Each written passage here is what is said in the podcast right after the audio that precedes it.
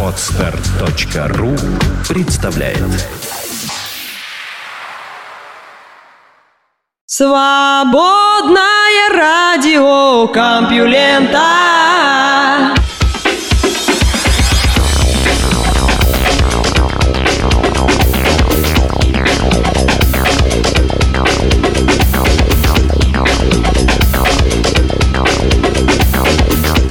привет! В эфире свободное радио Компьюлента, и вы слышите Лёшу Халецкого. Этот выпуск называется «Нежность сфинкса». И впереди у нас аж три выходных. Длинные-длинные выходные. Как бы выжить, как дожить до понедельника. Надеюсь, что вы их проведете с пользой и интересно. В любом случае, у меня для вас есть еще новости. Целый час новостей. Наука и техника. Планетные системы набиты до краев.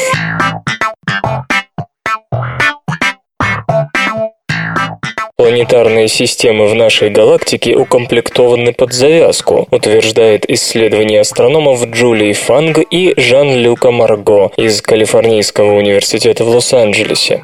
И стоит слегка поменять орбиту одной из них, как вся система потеряет стабильность. Точка зрения не самая неожиданная, верно? Примерно четверть века назад астрономы, тщательно изучив орбиты планет Солнечной системы, пришли к выводу, что все они ходят по очень тонкой проволоке, на самой границе между стабильностью и хаосом. Добавь в Солнечную еще планету, и вся великолепная восьмерка начнет менять свои орбиты столь неистово, что часть непременно столкнется и или вылетит за пределы системы навсегда.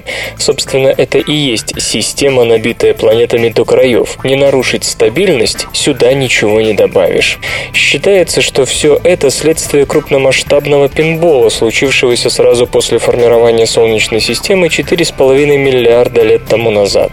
В начале планет, видимо, было больше, чем сейчас, но после ряда столкновений, например, Земля Тея, и, возможно, даже побега планет-гигантов, остались только 8 тел, те, которым повезло. И все бы хорошо, но формально Солнечная выглядит относительно не похожей на большинство известных экзопланетных систем. Отсюда и некоторые аспекты теории универсальной Земли. Поэтому было неясно, является ли такое положение дел нормальным или, напротив, нездоровым, и наши планеты просто случайно испорчены квартирным вопросом. Джулия Фанг и Жан-Люк Марго прекрасно понимают, что экзопланетные системы известны только по самым близким к их звездам планетам. Пользоваться таким материалом опасно. Можно увидеть то, что увидеть легче всего, то есть прийти к заведомо ошибочным выводам. Достоверно лишь расстояние между рядом из них, исследованных с помощью Кеплера. Поэтому ученые провели провели компьютерное моделирование максимально широкого спектра возможных вариантов складывания планетных систем. Были проверены миллионы вероятных сценариев их развития, после чего расстояния между планетами задавались по кеплеровским наблюдательным данным, и выводы все время получались одними и теми же. Во-первых, расстояния от планет до звезды всегда были очень похожи по соотношению между собой на расстояние между восьмью планетами Солнечной системы. Во-вторых, почти каждый раз, когда когда в моделируемую систему любой населенности закидывали дополнительную планету, начинались хаос и давка. Планеты сталкивались, кто-то из них вовсе покидал систему, отправляясь в одиночное путешествие с межзвездным уклоном. Даже среди систем всего с тремя планетами доля набитых до предела устойчивости орбит составляла треть от общего числа. У систем с четырьмя планетами набитые почти до отказа приближались к 45%, а с ростом числа планет в системе доля полностью заполненных росла еще сильнее. Наша работа иллюстрирует нечто фундаментальное в отношении формирования и эволюции планетных систем, полагает господин Марко. И действительно, если эти выводы верны, то такие, казалось бы, экзотические сценарии, как планетарное столкновение, случай Земли Теи, повлекший образование Луны, равно как и нетривиальная на первый взгляд модель Ниццы, начинают выглядеть нормой жизни для планетарных систем. Столкновение исчезновение и выбрасывание планет, по всей видимости, закономерны и чисты почти в любой системе, а не только в Солнечной.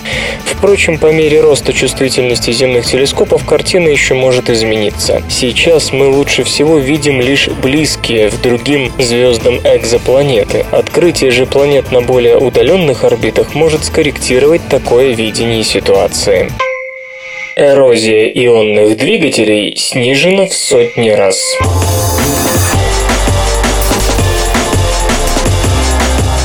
Ионный двигатель работает просто. Газ из бака, ксенон, аргон и прочее ионизируется и разгоняется электростатическим полем. Поскольку масса иона мала, а заряд он может получить значительный, ионы вылетают из двигателя со скоростями до 210 км в секунду. Химические двигатели могут достичь всего лишь в 20 раз меньшей скорости истечения продуктов сгорания лишь в исключительных случаях. Соответственно, расход газа в сравнении с расходом химического топлива крайне мал. Именно поэтому на ионных двигателях полностью или частично работали и работают такие дальнобойные зонды, как Hayabusa, Deep Space One и Dawn. Если вы собираетесь не просто по инерции лететь до далеких небесных тел, но и активно маневрировать близ них, то без таких двигателей не обойтись. Как и все хорошее, ионный двигатель любит, чтобы его питали. На 1 ньютон тяги нужно до 25 киловатт киловатт энергии. Представим, что нам поручили запустить 100-тонный космический корабль к Плутону. Вы уж простите меня за мечтательность. В идеале даже для Юпитера нам потребуется 1000 ньютонов тяги и 10 месяцев, а до Нептуна на той же тяге полтора года. В общем, давайте про Плутона все-таки не будем, а то грустно как-то. Ну а чтобы получить эти пока умозрительные 1000 ньютонов, нам потребуется 25 мегаватт.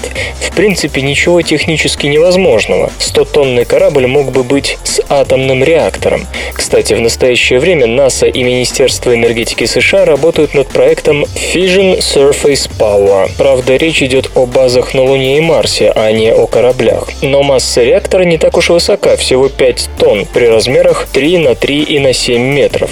Ну ладно, помечтали и хватит, скажете вы. И тут же вспомните частушку, якобы придуманную Львом Толстым во время Крымской войны. В конце концов, такой такой большой поток ионов, проходящий через двигатель, а это ключевое препятствие, вызовет его эрозию и значительно быстрее, чем за 10 месяцев или полтора года. Причем это не проблема выбора конструкционного материала, благо разрушаться в таких условиях будут и титан, и алмаз, а неотъемлемая часть конструкции ионного двигателя персе. Так вот, исследователи из лаборатории реактивного движения НАСА считают, что как минимум частично покончили с этой проблемой. При большой тяге ионы в двигателе врезаются в анод, что ведет к анодному разбрызгиванию. Чем выше тяга двигателя и скорость ионов, тем быстрее, следовательно, будет эродировать анод. Они попробовали изолировать стенки анода на базе нитрида бора от положительных ионов магнитным полем. А линии такого магнитного поля были параллельны поверхности стенок, и по ним заряженные частицы уносились прочь, не трогая стенок. Решение при всей его очевидности оказалось оказалось довольно эффективным. Скорость эрозии упала в 500-1000 раз. Испытания проводились на ионном двигателе, основанном на эффекте Холла и имеющем мощность в 6 кВт, условно-досрочно приблизительно четверть Ньютона.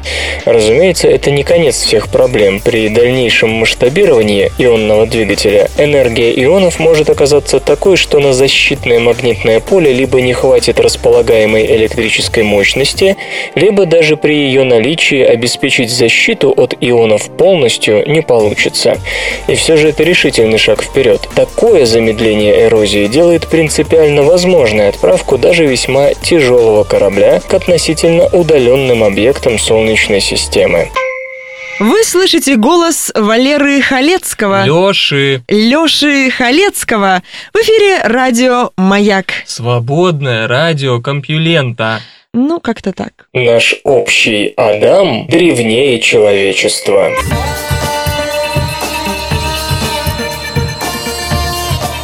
В ДНК Альберта Перри, недавно почившего афроамериканца из Южной Каролины, найдена удивительная Y-хромосома, способная указать на происхождение нашего биологического вида. Если верить генам этого человека, последний общий предок всех людей по мужской линии вдвое старше, чем считалось. Одно из возможных объяснений предыдущей фразы заключается в том, что сотни тысяч лет назад современные и архаичные архаичные гоминины Центральной Африки скрещивались, точно так же, как позднее человек разумный не брезговал неандертальцами Ближнего Востока и денисовцами Восточной Азии. Образец ДНК Альберта Перри попал в поле зрения ученых благодаря тому, что одна из его родственниц поделилась им с компанией Family Tree DNA, которая специализируется на построении генеалогического древа клиентов с помощью генетического анализа. Специалистами подобных фирм и прочих организаций изучены уже сотни тысяч ДНК, и они говорят о том, что Y-хромосома всех мужчин восходит к Адаму, жившему от 60 до 40 тысяч лет назад. Всех, кроме Альберта Перри. Его Y-хромосома ни на чью не похожа. Услышав об этом, генетик Майкл Хэммер из Аризонского университета заполучил образец и выполнил еще немного тестов. Действительно, Перри не был потомком Адама. Его линия, по-видимому, отделилась от остального человечества около 338 тысяч лет назад. Пораженный до глубины души ученый вместе с коллегами проверил базу данных почти 6 тысяч африканских Y-хромосом и нашел кое-какое сходство с хромосомой Перри в 11 образцах. Все эти мужчины жили в одной и той же камерунской деревне. Где-то в том районе, скорее всего, и находится родина их общих с Перри предков. Напомню, возраст первых окаменелостей анатомически современных людей оценивается всего в 195 тысяч лет, то есть род Перри выделился задолго до появления на свет человека разумного. Получается, что эту линию человечество унаследовало от каких-то архаичных гомининов, с которыми скрещивались наши предки за последние две сотни тысяч лет. Кстати, это не единственное свидетельство определенной степени гибридного происхождения человека разумного. В 2011 году исследователи, работавшие с человеческими останками из Иво-Элеру, Нигерия, обнаружили странную смесь архаичных и современных черт. Интербридинг, скорее всего. Кстати, та камерунская деревушка расположена не так далеко от границы с Нигерией. Все это говорит только об одном. Нужно как следует взяться за генетический материал, который носят в себе обитатели Африки южнее Сахары. Найден новый гормон счастья. Thank you. Ученые из Калифорнийского университета в Лос-Анджелесе обнаружили еще один гормон счастья. Им оказался нейромедиатор гипокретин. Этот пептид время от времени появляется в сводках с научных фронтов, и обычно о нем говорят как об активаторе мозга, который участвует в чередовании периодов сна и бодрствования. Однако на сей раз исследователи впервые попробовали гипокретин на роль регулятора настроения, причем особое значение этим выводам придает то, что работа выполнялась на человеке, человеке. Еще в 2000 году из лаборатории Джерома Сигела вышла статья, в которой указывалось, что у больных нарколепсией уровень гипокретина понижен на 95%. Грубо говоря, этого нейропептида у них почти нет. Один из самых известных симптомов нарколепсии – неконтролируемые чередования сна и бодрствования. Но, кроме того, нарколепсия тесно связана с депрессией. Ученым оставалось только проверить, как обстоят дела с гипокретином у тех, кто страдает от депрессии операции. В исследовании участвовали эпилептики, которым перед операцией в мозг вживляли электроды, чтобы определить эпилептический участок мозга. Процедура по вживлению электродов позволила взять образцы для анализа содержания нейропептидов в мозге. Однако эксперимент был не так прост, как может показаться. Исследователи фиксировали эмоциональное состояние больных во время их бесед с врачами, при общении друг с другом, во время просмотра телевизора, за едой, во время сна, пробуждения и так далее. Состояние отмечалось каждые 15 минут, и каждые 15 минут брались пробы из мозга. Особая конструкция электродов позволяла следить за химическим состоянием мозга фактически в реальном времени. Нейрохимические данные совместили с наблюдением за эмоциями и поведением и добавили к этому результаты психологических тестов, которые проводились каждый час. И вот итог. Уровень гипокретина зависел не столько от состояния бодрствования, сколько от эмоционального настроя человека. Он повышался при позитивных эмоциях, а также при общении с другими. И в момент пробуждения одновременно ученые зарегистрировали колебания еще одного пептида – меланин концентрирующего гормона MHC. Его уровень, напротив, достигал максимума в момент сна и минимума во время общения. В том, что эмоциональное состояние связано с нейрохимическими изменениями, нет ничего удивительного. Удивительным же в этом случае оказалось то, что пептид, который называли гормоном бодрствования, оказался на самом деле гормоном счастья. Здесь стоит заметить, что есть несколько препаратов от бессонницы, и действуют они как антагонисты гипокретина. Ведь если он поддерживает мозг в бодром состоянии, то чтобы заснуть, нужно подавить его активность. Однако в свете вышесказанного получается, что эти антигипокретиновые лекарства не столько помогают против бессонницы, сколько готовят почву для депрессии, а вслед за ней и других сопряженных с ней психоневрологических расстройств. Спицы менять надо. За сколько сделаешь? За день сделаю. А за два? Ну, за, за... сделаем, а за два. А за пять дней? Ну, ежели постараться, можно и за пять. А за десять? Ну, барин, ты задачи ставишь. За 10 дён одному не справиться. Тут помощник нужен. Гомо сапиенс. Космические лучи влияют на высоту слоистых облаков.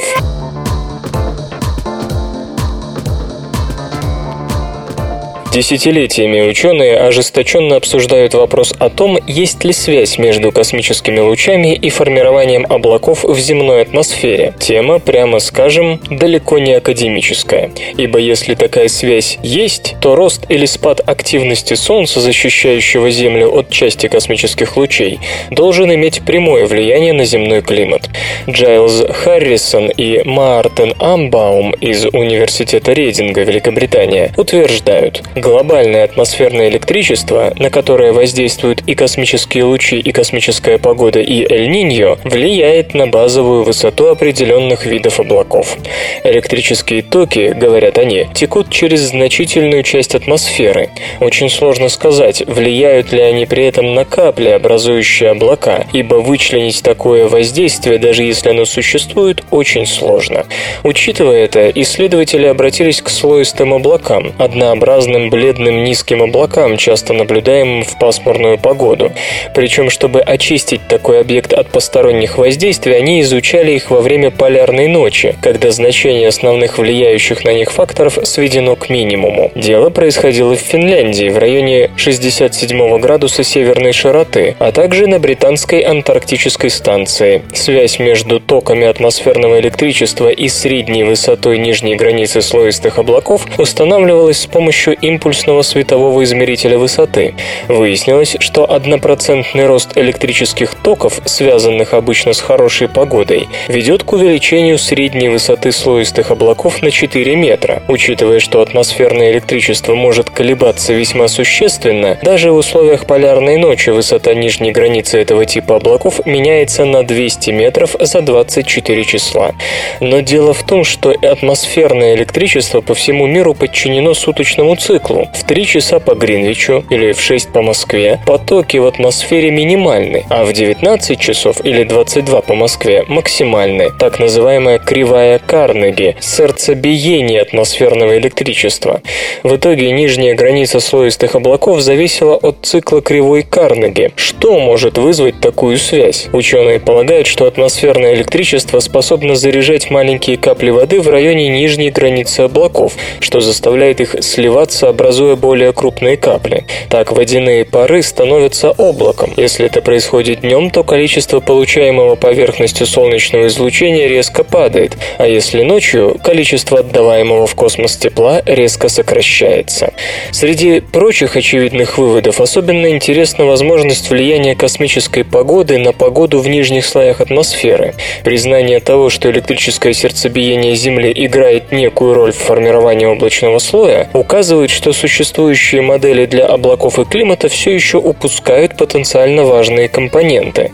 Понимание этих элементов критически важно для улучшения предсказаний погоды и изменений климата.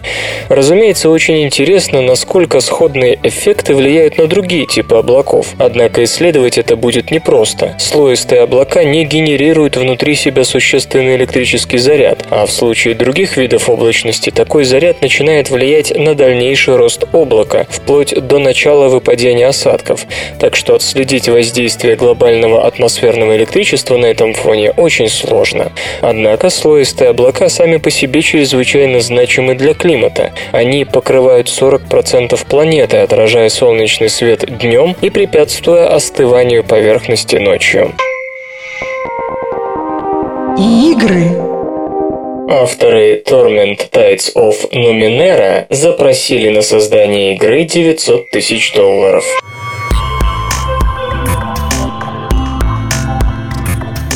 Два дня назад мы узнали, что релиз игры Torment Tides of Numenera запланирован на декабрь 2014 года, а теперь знаем, во сколько это обойдется. В 900 тысяч долларов. Сбор средств стартовал вчера в системе народного финансирования Kickstarter.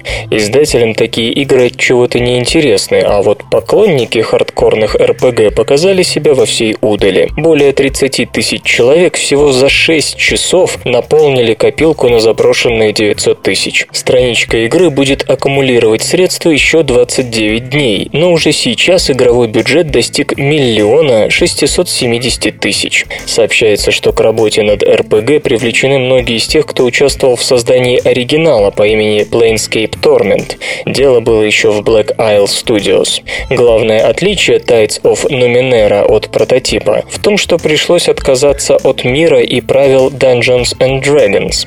Авторам просто не удалось договориться с владельцами лицензии из Wizard of the Coast.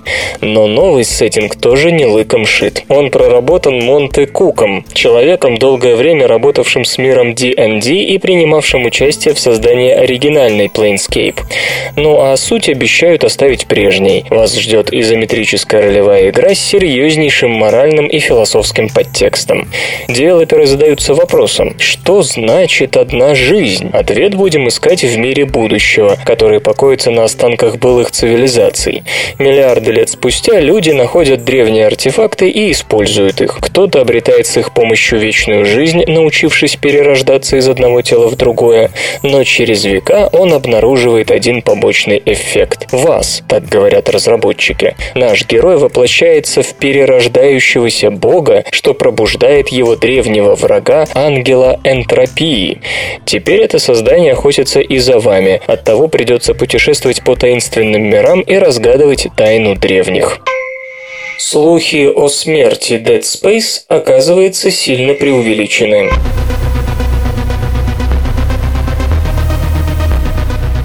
В игровой индустрии слухи распространяются в четыре непритязательные итерации. Анонимный источник выдает какую-либо информацию, журналисты обращаются в компанию за разъяснениями, получают стандартный ответ без комментариев и в конечном итоге предлагают на суд публике материал. Но Electronic Arts добавила в эту цепочку удивительный пятый шаг – яростное отрицание и опровержение слухов, которые раньше почему-то упорно не комментировались. Именно так произошло произошло с хоррор-серией Dead Space. Как мы рассказывали, ресурс Videogamer похоронил игровую серию, заявив, что она заморожена. Четвертая часть свернута, а вспомогательная девелоперская компания Visceral Montreal закрыта. На этом все бы и закончилось, но нет. Сначала спикер Electronic Arts объявил, что слухи о низких продажах Dead Space 3 и закрытии четвертой части неверны. Чуть позже пиар-подразделение британского отделения Electronic Arts заявило, хотя Хотя мы и не публиковали данные по продажам Dead Space 3, но гордимся успехами игры, и этот бренд остается важной составляющей нашей интеллектуальной собственности. Но и этого издателям показалось мало, и череду монологов в пустоту продолжил операционный директор Питер Мур, назвавший публикацию сфабрикованным материалом, как нельзя лучше демонстрирующим низкопробную веб-журналистику, всеми силами пытающуюся накрутить посещаемость ресурса. А вот стойкий видео Геймер от своих слов не отказывается, заявляя, что источник информации заслуживает доверия и уже неоднократно подтверждал свою надежность. Почти сутки портал ждал ответа от пиар-деятелей издательства, но удостоился лишь одного – мы не комментируем слухи и догадки.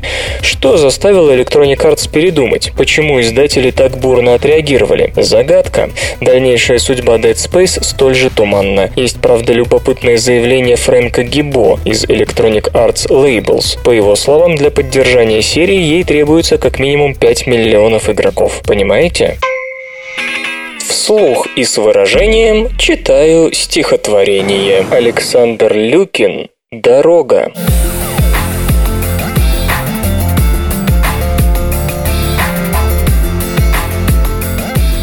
Не балована и не нежена, Вся истоптана, вся изъезжена, Всю повытерли, ископытили И извозчики, и водители. Вечно корчится, вечно мается И лежит в пыли, извивается.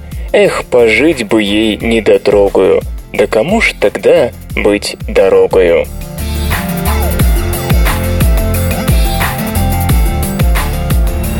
Наука и техника. Определены размеры и плотность большой группы нейтронных звезд.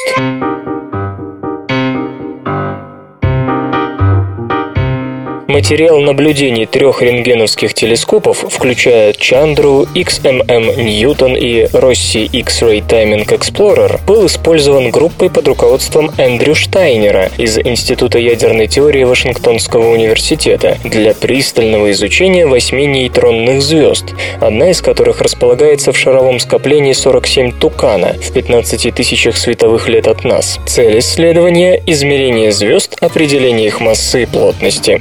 Для чего это нужно? Среднестатистический СРК-слушатель вырос на вот таких популярных сравнениях. Плотность материи нейтронной звезды выше, чем ядер даже самых тяжелых атомов. И если все человечество спрессовать до ее плотности, получится кубик чуть меньше стандартного куска рафинада.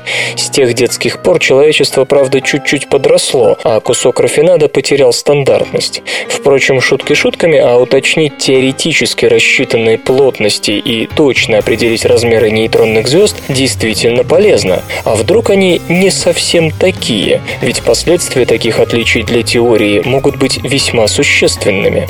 Итак, авторы работы использовали остроумную методику, измеряющую изменение рентгеновской светимости от нейтронной звезды в спокойном состоянии по силе вспышек. Выяснилось, что радиус нейтронных звезд с массой примерно в 1,4 солнечных колеблется от 10,4 до 12,9 километров, то есть диаметр укладывается в рамки от 20 до 26 километров. По расчетам, плотность нейтронной сердцевины таких звезд оказалась в 8 раз выше плотности ядер тяжелых элементов в земных условиях.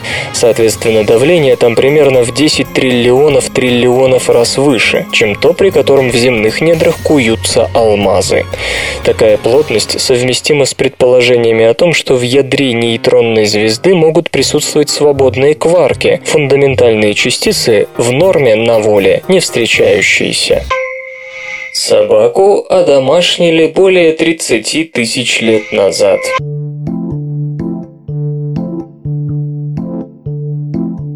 Череп, найденный на Алтае, принадлежал существу, которое было ближе к современным домашним собакам, чем к волкам. Результаты анализа ДНК говорят о том, что собаки были одомашнены не позднее 33 тысяч лет назад.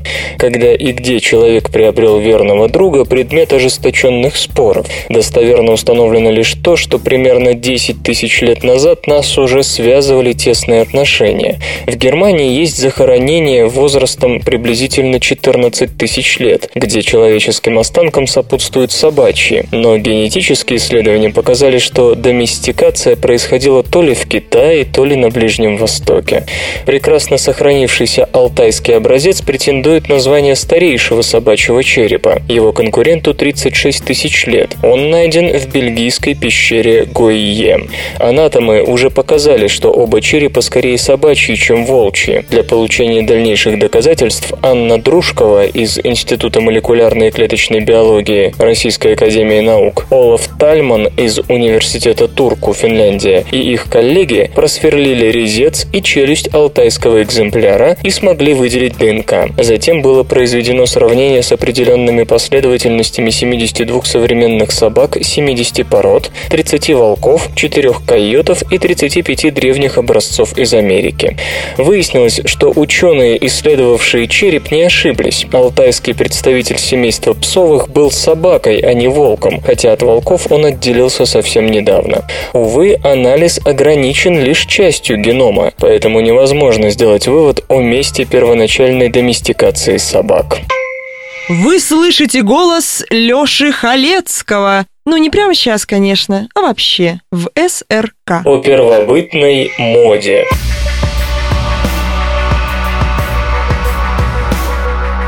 Когда вы в следующий раз будете смотреть церемонию вручения Оскара и разглядывать наряды киноэтуалей, вспомните о том, что 75 тысяч лет назад человек вел себя точно так же. Только не думайте, что мы хотим принизить какую-нибудь красавицу в откровенном платье от Валентино или Армани. Украшения в виде бус или браслетов, отличающие индивида от других таких же особей и в то же время отмечающие его принадлежность к той или иной группе, считаются являются археологами признаком символического мышления, а это является ключевой и уникальной характеристикой человека разумного. В Европе Верхнего Палеолита, этот период начался около 40 тысяч лет назад, подобные украшения из зубов животных и человека, кости, в том числе слоновой, камня и раковин моллюсков встречаются очень часто в самых разных вариантах. В Африке и на Ближнем Востоке этим бусинкам и того больше, около 100 тысяч лет, но они менее разнообразны и почти всегда изготовлены из ракушек. Поэтому некоторые ученые сомневаются, что их обладатели могли похвастаться тем же символическим мышлением, которое приписывается европейцам Верхнего Палеолита. Некоторые не уверены даже в том, что это действительно бусинки. Пролить свет на эту темноту, возможно, позволит открытие, которое сделали Мариан Ван Харен из Университета Бордо и ее коллеги. По их словам, они обнаружили довольно резкий сдвиг в том, как нанизывать нанизывались ракушечные бусинки. Речь о бисере, найденном в пещере Бломбус, ЮАР, в слоях возрастом 72-75 тысяч лет, то есть о периоде, отмеченном четырьмя четко выраженными слоями артефактов, традиция Стилбей. В числе прочего, костяные шила, высококачественные наконечники копий и ножи, а также украшения. 68 раковин брюхоногого моллюска Нассариус краусианус, многие из которых лежат плотно плотными группами, наводящими на мысль о бусах и браслетах. Во всех раковинах проделано по одному отверстию, и их микроскопический анализ в купе с экспериментами на ракушках того же вида, по сей день распространенного у берегов Южной Африки, показал, что древние люди пользовались тщательно заостренным костяным инструментом. Чтобы выяснить, как их носили, ученые изучили область вокруг прокола и провели ряд экспериментов. Ракушки складывали вместе и трясли на протяжении многих часов, обрабатывали разбавленным уксусом для имитации человеческого пота, нанизывали по-разному на нить и так далее. В результате удалось выявить шесть способов ношения ракушек. Можно завязывать узелки вокруг каждой бусинки, нанизывать их на одну прямую нить или на две одновременно, по-разному ориентировать относительно друг друга. После этого было сделано заключение о том, как носились древние бусы.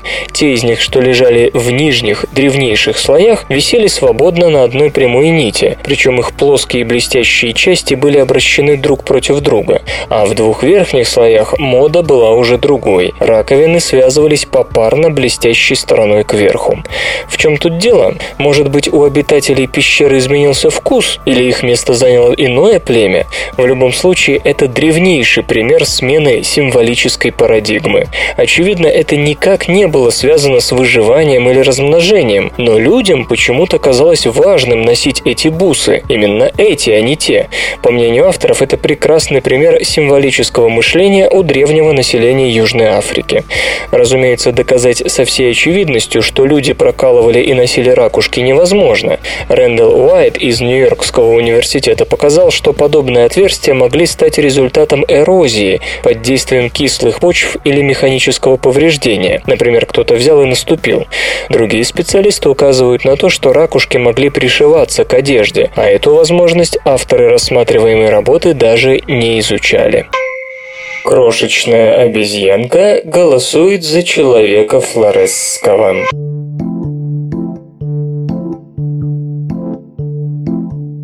Справедливость выделения флоресского хоббита в отдельный вид Homo floresiensis вызывает сомнения. С тех самых пор, как были впервые описаны его останки, то есть с 2004 года. Сторонники этой гипотезы указывают на целый ряд черт, согласно которым человек флоресский был уменьшенной копией человека разумного, примером островной карликовости. А скептики определили, что мозг и зубы непропорционально меньше, чем следовало бы ожидать при типичной карликовости, а потому хоббит не отдельный вид, а просто необычный человек разумный. Не всем же быть одинаковыми, верно? Но что если карликовость в данном случае проявилась не совсем привычным образом? Может быть, есть другие примеры подобной странности? Да, есть. Карликовая игрунка. Ее раньше тоже считали результатом карликовости, но необычайно маленькие зубы говорят против этого. Тем не менее, Стивен Монгомери и Николас Манди из Кембриджского университета считают, что карликовая игрунка – уменьшивая копия более крупного вида предка, и тому есть неопровержимые доказательства. Откуда же взялись чересчур маленькие зубы? Дело в том, что эволюция карликовых видов, как правило, подразумевает сокращение сроков беременности и периода младенчества. А недавно был предложен еще один маршрут развития карликовости. Продолжительность беременности остается той же, но замедляется рост плода. Это может привести к уменьшению уменьшению размеров мозга и зубов, ибо они образуются очень рано. Действительно, сообщают нам англичане, продолжительность беременности и периода младенчества у карликовых игрунок такая же, как у эволюционно близких к ним, но более крупных видов. Значит, они выбрали тот второй путь к своей карликовости. По-видимому, человек флоресский предпочел тот же эволюционный маршрут. Конечно, подобное сравнение не убедит тех, кто считает хоббита патологическим вариантом человека разумного. Нужно больше останков, чтобы составить представление о как можно большем числе особей вымершего вида. Это не ты говоришь, это кричит твой вакуум. Как мозг выделяет нужные звуки из фонового шума.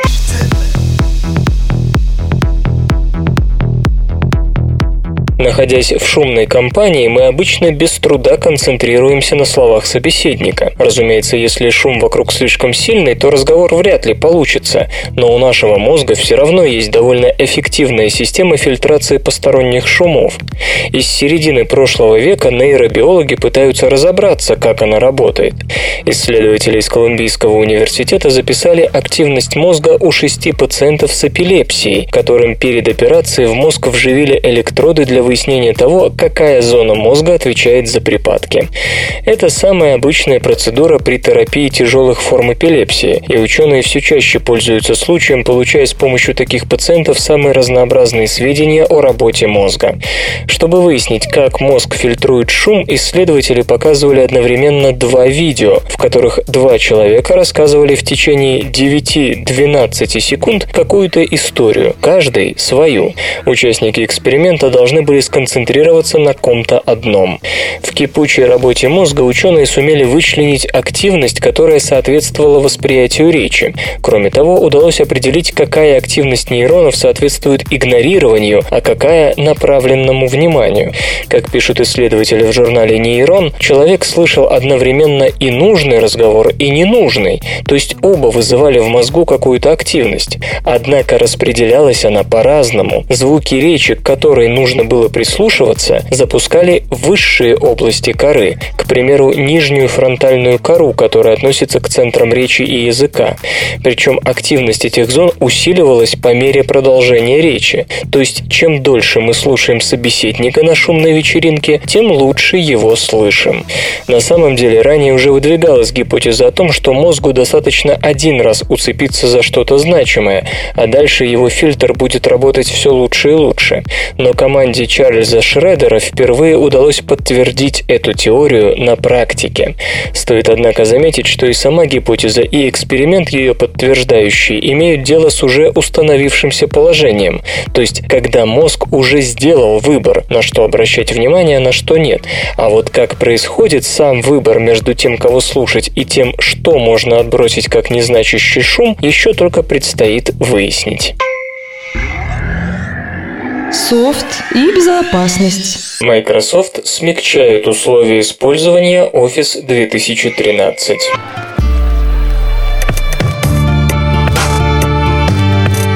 Microsoft внесла изменения в условия лицензионного соглашения по использованию пакета офисных приложений Office 2013.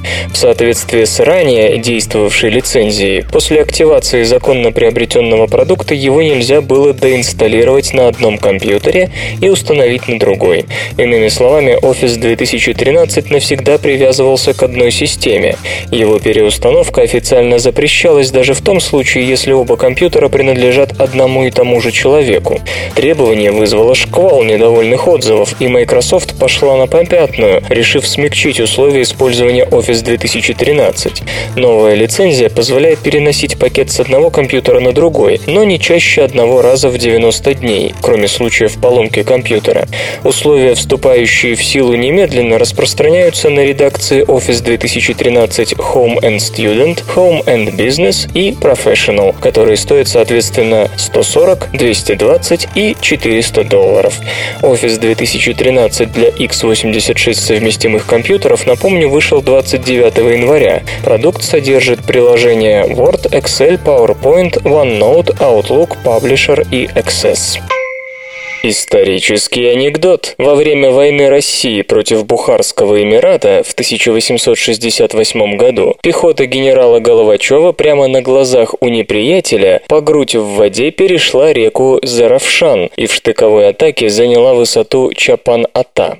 Маневр был стремительным, разуваться и выливать воду было некогда, поэтому солдаты падали на спину и трясли сапогами, чтобы вылить воду. Через месяц в бою при Зарабулаке передние ряды бухарцев, подойдя на ружейный выстрел, упали на спину и стали добросовестно трясти ногами. Они были твердо уверены, что разгадали ритуал русских, приносящий победу. Кстати, тогда на Бухарском базаре было особым шиком купить русский мундир, а уж пуговицы были на вес золота, как самые сильные амулеты. Наука и техника. Квантовая запутанность действует невзирая на горизонт событий черной дыры.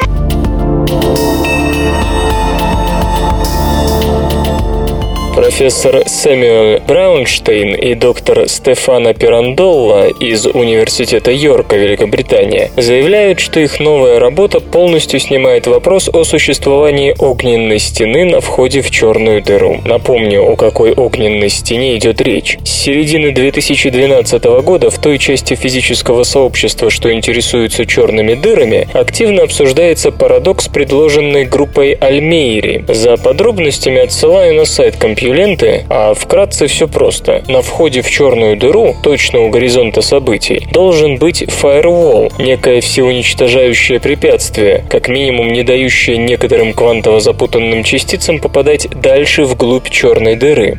Что это странное словосочетание означает физически, пока не ясно. Предположительно, огненная стена, находящаяся прямо у горизонта событий черной дыры, немедленно убивает любой возникающий за этим горизонтом объект. Британские исследователи утверждают, что при помощи квантовой теории информации, раздела, возникшего на стыке квантовой механики и теории информации, проблема огненной стены снимается сама собой. В своей работе они показывают, что для сохранения принципа эквивалентности испаряющейся черной дыре нужно соответствовать одному ключевому требованию. Термодинамическая энтропия черной дыры должна быть в первую очередь энтропией квантового запутывания, осуществляемого через горизонт событий черной черной дыры, когда из пары квантово запутанных частиц одна попадет за горизонт, а другая останется вне черной дыры.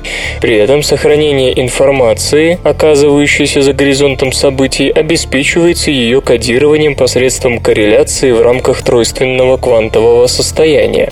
Что за тройственное квантовое состояние? Ученые называют его квантовым аналогом шифра Вернома, который в западной литературе по криптографии проходит как схема одноразовых блокнотов. Это основа передачи сообщений по закрытым государственным каналам связи. Расшифровка же такого тройственного квантового состояния Алиса Боб Керри осуществляется только посредством излучения черной дыры на очень поздних стадиях ее испарения, когда ее размеры вплотную приблизятся к планковским. Квантовая механика показывает, что квантовое запутывание между частицами внутри и снаружи черной дыры может действовать через горизонт событий черной дыры.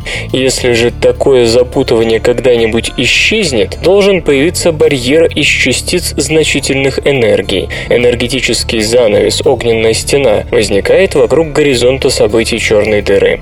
Итак, все, возможно, обстоит не так, как считала группа Альмейри, а скорее наоборот. Не квантовая запутанность между парой частиц, одна из которых падает в черную дыру, ведет к появлению огненной стены, а исчезновение такого рода запутанности неизбежно должно закончиться возникновением энергетического занавеса вокруг черной дыры. Мы первыми показали необходимость запутывания, действующего через горизонт событий черной дыры. Чем сильнее запутывание, тем позднее возникает занавес, огненная стена. Но если запутывание было максимальным, огненная стена никогда не возникнет, говорит Сэмюэль Браунштейн. Именно такой сценарий постулирует он и осуществляется с черными дырами на практике.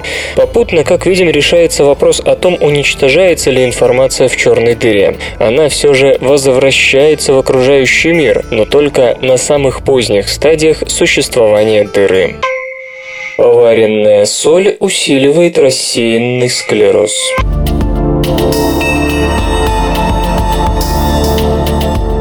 Сразу три статьи, вышедшие в журнале Nature, посвящены взаимосвязи рассеянного склероза и обычной поваренной соли. Как известно, рассеянный склероз – это аутоиммунное заболевание, при котором иммунные клетки атакуют миелиновую оболочку нервов, из-за чего возникают большие проблемы с правильным проведением нервного импульса. Аутоиммунные расстройства могут начинаться по-разному, и часто первыми виновниками оказываются расплодившиеся Т-хелперные клетки 17, TH17, которые производят воспалительный сигнальный белок интерлейкин-17. Но что заставляет организм повышать численность этих клеток? Долгое время выяснить это не удавалось, так как обычные методы, с помощью которых можно было активировать иммунные сигналы в лабораторных условиях, плохо сказывались на самих клетках и приводили к отклонениям в их развитии.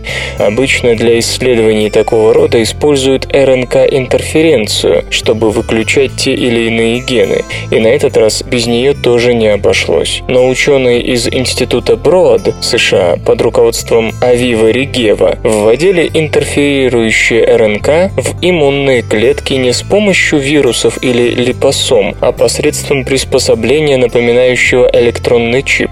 Иммунные клетки сажали на пластинку, усыпанную крохотными силиконовыми иглами, и эти иглы передавали нужное вещество внутрь клетки, нанося ей минимальный ущерб. С помощью своего игольчато-силиконового массажера ученым удалось увидеть в Т-хелперных клетках две генетические сети, одна из которых стимулировала клетку к действиям, другая же подавляла активность. Собственно говоря, обкатки этого метода на иммунных клетках, а изначально он создавался для наблюдения за нейронами, и описанию генетических регуляторных сетей в Т-хелперах посвящена первая из опубликованных в Nature статей. Во второй статье группа исследователей с тем же руководителем описывает, как менялся синтез белка в клетках на протяжении 72 часов. Производство одного белка, как пишут ученые, выросло особенно заметно. Этим белком оказалась сывороточная глюкокортикоид-киназа 1, SGK1, о которой известно, что в других клетках она управляет уровнем соли. Оказалось, что при повышенном содержании соли в среде в предшественниках иммунных иммунных клеток тоже повышается уровень SGK1.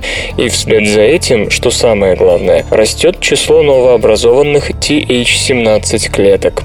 В третьей статье исследователи, ведомые Дэвидом Хафлером из Йелля, подтверждают эти наблюдения, описывая собственные эксперименты с иммунными клетками мышей и человека. По словам ученых, повысить уровень TH17 в популяции иммунных клеток очень просто. Нужно просто добавить соли.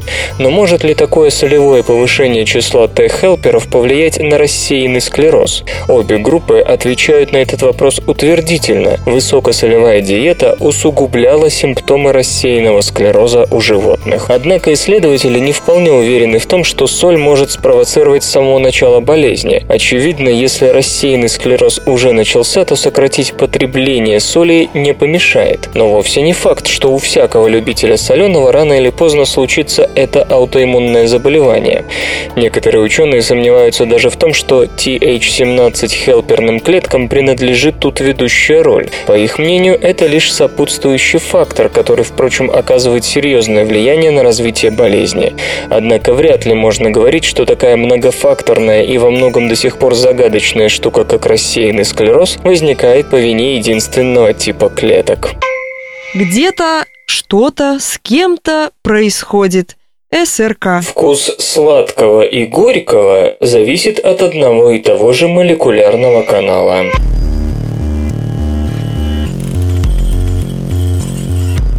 Чувство вкуса обеспечивают вкусовые рецепторы и нейроны, которые передают сигнал от рецептора в мозг. Вещество, попадая на вкусовую почку, передает сигнал некой молекуле-посреднику, а та вызывает нейрохимический импульс. Но это в общих чертах. Молекулярные подробности не были известны долгое время. Исследователям из Университета Пенсильвании, США, удалось обнаружить ионный канал, от которого зависит передача вкусовых ощущений, тем самым они слегка прояснили, какие молекулярно-клеточные события лежат в основе чувства вкуса. У млекопитающих во вкусовых почках есть клетки, отвечающие за основные вкусы – горький, сладкий и так далее. Исследователи изучали три типа таких клеток – сладкие, горькие и клетки, чувствительные ко вкусу умами. Когда клетки чувствуют их вкус, они высвобождают молекулы АТФ, которые служат сигналом для нервных клеток, передающих сообщения в мозг мозг. Обычно нервные клетки соединяются с другими синапсами, но между чувствительными клетками и проводящими нейронами никаких синапсов нет. Тогда возникает вопрос, как АТФ от рецепторов действует на проводящие нейроны? Ученым удалось найти особый канал во вкусовых нейронах, сформированный белком CALHM1. Сразу же появилось предположение, что именно от CALHM1 зависит передача вкусовой информации. Дальнейшие Дальнейшие эксперименты это подтвердили. Во-первых, пишут исследователи в журнале Nature, АТФ без проблем помещалась в этом трансмембранном канале. А во-вторых, и в главных, когда у мышей выключали ген COL-HM1, животные переставали чувствовать три вида вкуса – горький, сладкий и умами. Очевидно, воздействуя на этот молекулярный канал, можно менять восприимчивость к вкусу, и это могло бы пригодиться, например, когда человеку нужно есть меньше меньше сладкого. Впрочем, авторы работы считают, что этот канал важен, но он, скорее всего, не единственный, от кого зависит передача вкусовых ощущений в мозг, и что сладкий и горький вкус должны иметь какие-то индивидуальные молекулярные особенности уже на уровне рецепторов и передающих клеток. Датчик Toshiba Silmi поможет проанализировать показатели жизнедеятельности.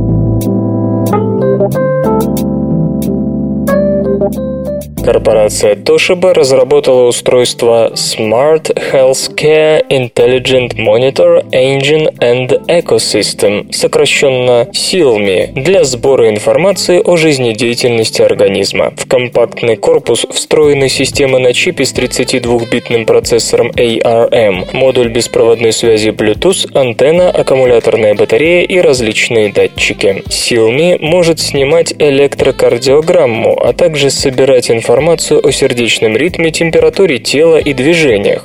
Полученные данные по беспроводной связи передаются на смартфон, планшет или персональный компьютер. Предполагается, что накопленная информация поможет в раннем диагностировании возможных проблем со здоровьем, позволит медикам скорректировать курс лечения, а также посодействует спортсменам в планировании тренировок с целью достижения оптимального результата.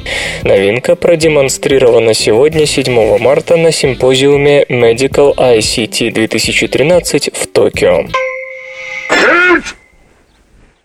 Вы еще подеритесь, горячие финские парни. Hyundai первой в мире начала серийное производство автомобилей с водородным двигателем.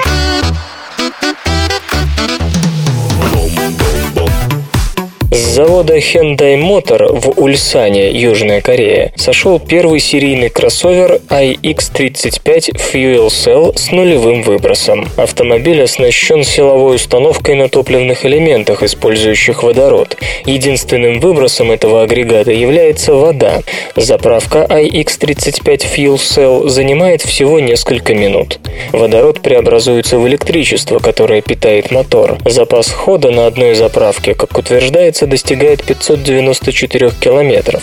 По динамическим характеристикам водородный автомобиль сопоставим с обычной версией iX35. Разгон с места до 100 км в час происходит за 12,5 секунд, а максимальная скорость составляет 160 км в час. Таким образом, Hyundai Motor стала первым в мире производителем, освоившим массовый выпуск автомобилей с водородным двигателем. Первые экземпляры iX35 Fuel Cell отправятся в Данию и Швецию. До 2015 года планируется выпустить тысячу кроссоверов с водородным двигателем, преимущественно для государственных организаций и частных компаний в Европе. Во второй половине десятилетия после снижения стоимости производства водородных силовых установок и развития соответствующей инфраструктуры, автомобили предполагается вывести на потребительский рынок. Железо и гаджеты, ты, ты. Онуига U28 – микрокомпьютер с четырехъядерным процессором.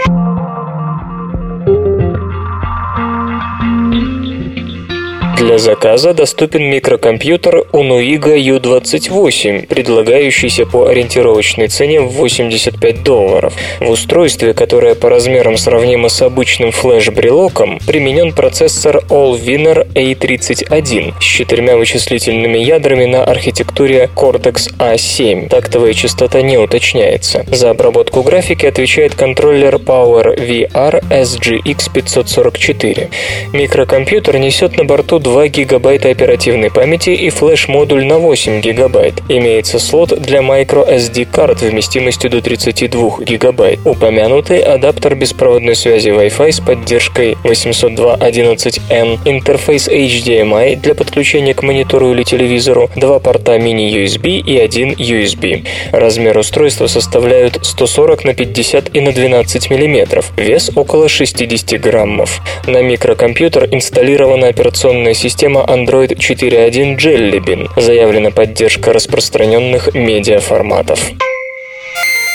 Компьютер. Лента. Подкаст.